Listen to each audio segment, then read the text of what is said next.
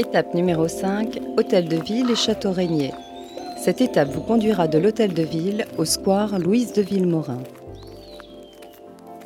Nous venons d'arriver par l'arrière de la mairie, l'ancienne villa Saint-Christine, ou encore appelée Château Carteron.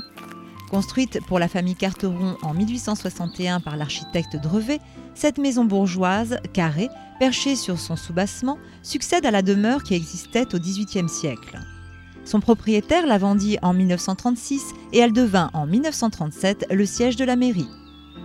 Le parc de 7 hectares qui l'entourait fut alors divisé en 52 lots et accueillit le lotissement des Tilleuls qui, à la différence de celui du parc dont nous reparlerons, attira des petits employés séduits par un paysage encore champêtre. Ils y bâtirent des pavillons en meulière avec de petits jardins. Mais profitons de l'endroit pour admirer les arbres qui nous entourent.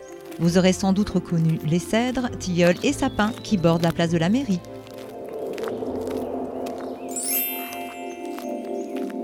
Entrez dans l'hôtel de ville, s'il est ouvert, et prenez à droite vers l'accueil.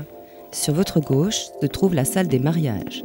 Profitez-en pour jeter un petit coup d'œil au-dessus de la porte.